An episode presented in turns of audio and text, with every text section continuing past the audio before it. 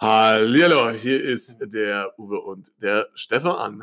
Wir reden heute über die besten, die witzigsten, lustigsten Stories aus der Welt der Promotions. ja. Äh, Stefan, du bist schon seit vielen, vielen Jahren im Promotion-Bereich unterwegs.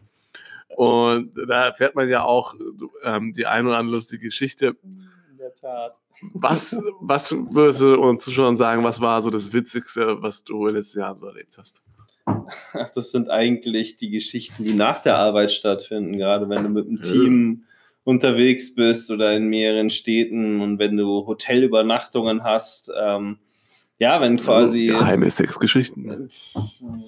So tief möchte ich da gar nicht eindringen, aber letzten Endes, ähm, naja, wenn jeder sein eigenes privates Hotelzimmer hat, da viele Singles mit dabei sind ähm, und die Tinder-Profile geglüht haben, oh. dann hat sich dann irgendwie mal so zwei Wochen in Hamburg nach der Arbeit doch echt immer interessant angefühlt. Also da war viel Fluktuation und viel, viel neue Leute kennengelernt und ja, halt abends dann in den Pubs noch unterwegs sein und morgens das darf jetzt aber deine Freundin nicht hören. hören. Das darf jetzt deine Freundin aber nicht hören. Du. Steht da drüber.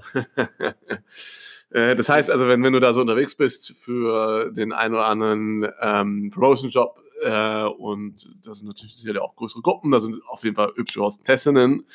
Äh, das heißt, da könnte durchaus abends schon mal was laufen. Ach, im Single-Bereich ist ein Promotion-Job wie eine mobile Dating-Plattform. Ach, ehrlich? Wo man die Leute, ja, je nach Projekt und teilweise je nach Stadt neu kennenlernt. Und mit den einen versteht man sich besser, anderen schlechter dann wiederum leugnen, es ist neutral, aber man kann, kann, sich die Abende schon spannend gestalten, weil mhm. hart arbeiten, hart feiern, wie es so schön heißt. Mhm, mhm. Das heißt, man hat dann auch so ein richtiges Gruppenfeeling dann, wenn man da zusammenarbeitet und, und sind ja wahrscheinlich dann auch mal mehrere Promoter, mehrere Hostessen, die dabei sind. weiß ich, wie viele, 20, 30, 40 oder Nee, es kommt natürlich auf die Show an oder auf die Tour, aber ja. man kann echt Glück haben mit den Leuten und es kann auch teilweise super nervig sein. Ich war mal mit einer wirklich sehr eigenartigen Biotante, nennen wir sie einfach mal so unterwegs. Ähm, die hat mir bei Arbeiten für einen großen internationalen äh, Softdrink-Hersteller ähm, wollte mir sie den Einsatz von Plastiktüten verbieten, beziehungsweise von Mülltüten, weil es ja umweltschädlich, aber dass die Flaschen aus PET gewesen sind, das war dann auf einmal egal, aber ja, das war dann ein bisschen strange. Ja, ähm, ja. ja. Ja, du, du, ähm, du, hast ja auch vor kurzem einen Kurs auf, auf Udemy veröffentlicht äh, und da zeigst du ja auch absoluten Anfängern, wie sie im Promotion-Bereich Geld verdienen können. Ähm, und ja, insofern ist spannend, was du erzählt, was noch so drumherum läuft, also neben dem ganzen Geschäftlichen und so weiter. Das scheint ja wirklich so eine Welt für sich zu sein, oder?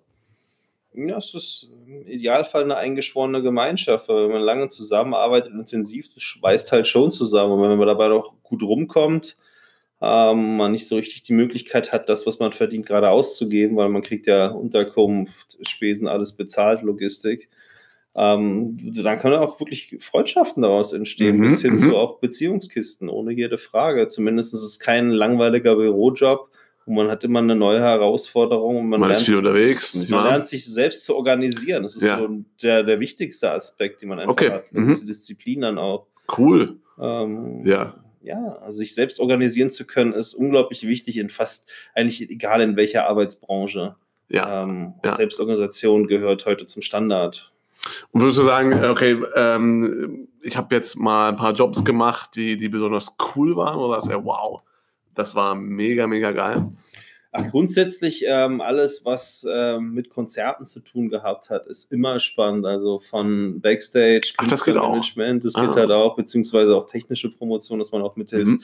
zum Beispiel Bühnen auf und abzubauen. Und man ist dann einfach mit dabei, auch mit der ganzen Künstlerfamilie, die ganzen, die Techniker und selbst teilweise die Familienmitglieder sind dann quasi ja hinter der Bühne und abgesperrten ja, Bereich. Ja. Und wenn die da mitbetreut, beziehungsweise wenn man einfach da ein- und ausgeht, dann hat man wirklich eine familiäre Atmosphäre, die Ach, dann cool.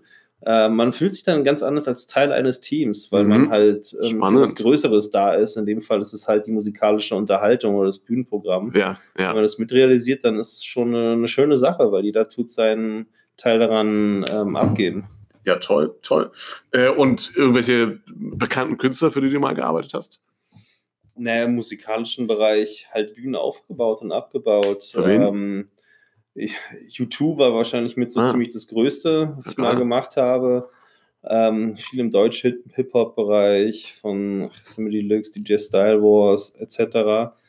Ähm, MC René damals, bevor er sich noch nie genannt hat, das war einer der schönsten, MC René. einer der schönsten Clubkonzerte, muss ich sagen Ja, aber auch mal wirklich Herausforderungen, also gerade Konzerte, von denen man überhaupt gar kein Fan vom Künstler ist, finde ich, ist immer eine besondere Herausforderung, weil man konzentriert sich zu 100% nur auf die Arbeit und nämlich um das Kulturelle herum, weil man selber die Art von Musik oder den Künstler gar nicht mag. Also bestes Beispiel zum Beispiel war mal, als ich ähm, Aufbau, Bühnenaufbau und Sound gemacht habe für äh, eine Boygroup. Also ähm, das war schon Take That. interessant. Nee, Take That noch nicht. Das wäre Backstreet wär noch ein bisschen älter. Nee. Ähm, es war Tokyo Hotel. Ah. Tokyo Hotel im Velodrom. Äh, weiß ich noch, da war die Zielgruppe war zwischen acht bis zwölf Jahre alt, so Mhm. fast nur alles voller Mädels mit ihren Eltern, weil die mussten ja alle begleitet werden.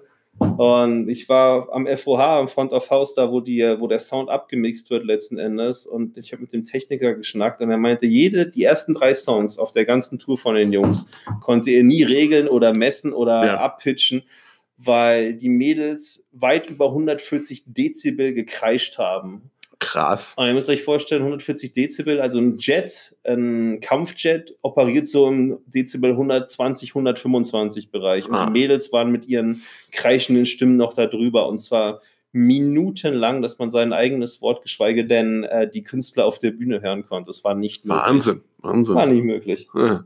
Wie lange hat das Konzert gedauert? Ähm, na, schon zwei Stunden. Ähm, und wir waren halt als Erwachsene, als klar, wir haben die Bühne aufgebaut, also in der Regel waren alle so um die 30, 40 Jahre alt.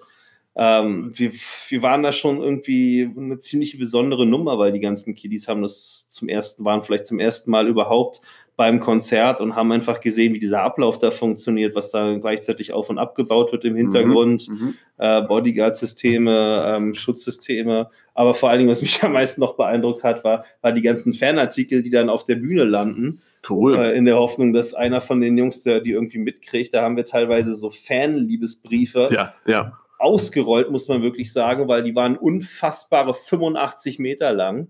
Die waren komplett aus Bravo und Freundinnen und Girl-Reportagen zusammengeklebt mit gut. den Bildern von denen. Das waren wirklich DIN A4 Liebesbriefe, aber zusammengeklebt und der längste war halt 86 Meter. Boah. Den konnten wir komplett durchs gesamte Velodrom einfach mal aufrollen. ähm, mit allem Möglichen, was die Mädels, die denn geschrieben haben, für die Jungs empfunden haben. Ähm, das war schon sehr unterhaltsam zu sehen, was für eine Energie von der Fanseite da teilweise in die Requisiten gesteckt worden war, die man Hammer. dann Hammer. ja, einfach mal so hier hinterlassen hat. Das heißt, mit Promotion Jobs kann man wirklich eine ganze Menge erleben. Und ähm, du berichtest ja auch in deinem Kurs, dass das quasi auch für Quereinsteiger geeignet ist oder für Leute, die ähm, mal was Neues machen wollen, die keine Lust mehr haben auf ihren alten Job, wie auch Schüler, Studenten. Also quasi für jede Altersklasse, nicht wahr?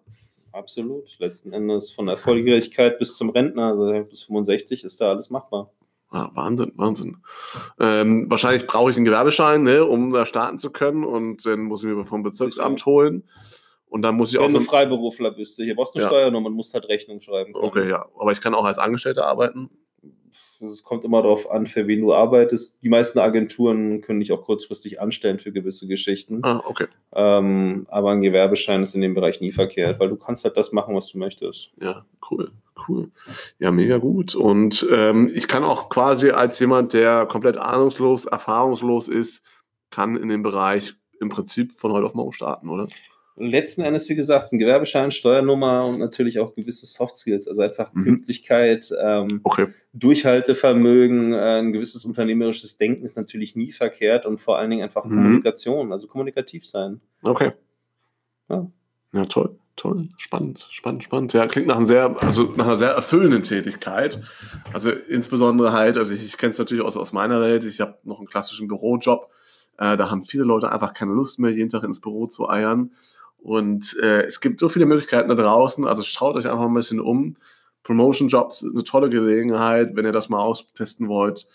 Äh, Stefan hat einen hervorragenden Kurs, der jetzt demnächst auf Udemy erscheint. Ähm, da kriegt ihr alles Wissen mit, was ihr schon braucht, um, in den, um den Bereich starten zu können. Insofern, es gibt unendlich viele Möglichkeiten. Schaut euch einfach mal ein bisschen um, guckt mal, was es so gibt.